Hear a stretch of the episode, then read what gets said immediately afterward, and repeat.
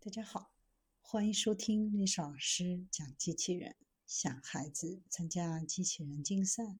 创意编程、创客竞赛的辅导，找历史老师。今天历史老师给大家分享的是一种能够增加吸收体代谢能量的太阳能电池。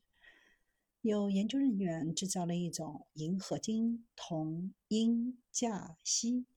薄膜太阳能电池。该太阳能电池依赖氧化铟锡的透明被触点和氢掺氧化铟锡。电池可用作四端串联设备当中的顶部电池。对于两端配置代谢太低，因此需要至少1.55电子伏特的代谢。科学家们使用三阶段共蒸发技术和高温吸收器沉积工艺制造了电池，使用硫化镉作为缓冲层，厚度为180到310纳米的氧化铟锡和氧化铟锡触点以及银合金化来增加吸收体的代谢能量。作为传统的透明被接触，氧化铟锡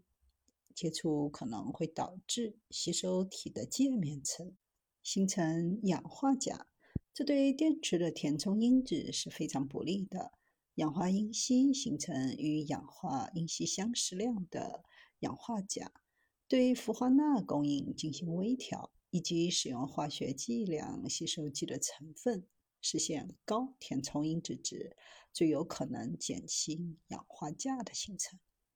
使用的氧化铟锡薄膜有效阻止了钠从基板扩散。银合金铜铟钾锡太阳能提高钠敏感性的原因目前还不清楚。代谢为1.44电子伏特且带有氧化铟锡触点的银合金铜价和锡电池，实现了10.4%的功率转换。817微伏的开路电压。19.3毫安每平方厘米的短路电流和63.4的填充因子，具有氧化铟锡触点的相同期间的效率为12%，开路电压为835毫伏，短路电流为22.1毫安每平方厘米，填充因子为65.2%。作为比较，具有氧化铟锡触点的无铟参考电池的功率转换率。为百分之十一点二，开路电压为八百二十八毫伏，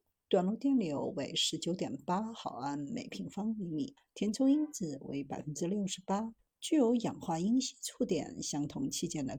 效率为百分之十点五，开路电压为八百二十八毫伏，短路电流为十八点六毫安每平方厘米，填充因子为百分之六十七点九。具有氧化铟锡被接触的最佳电池的效率可达到百分之十二，这是上宽间隙黄铜矿太阳能电池的最高报告值。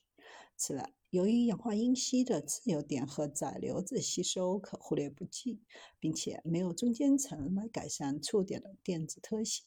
因此，可以实现非常高的红外透明度。计划在未来尝试以超级结构制造这些设备，需要使用热稳定的缓冲层。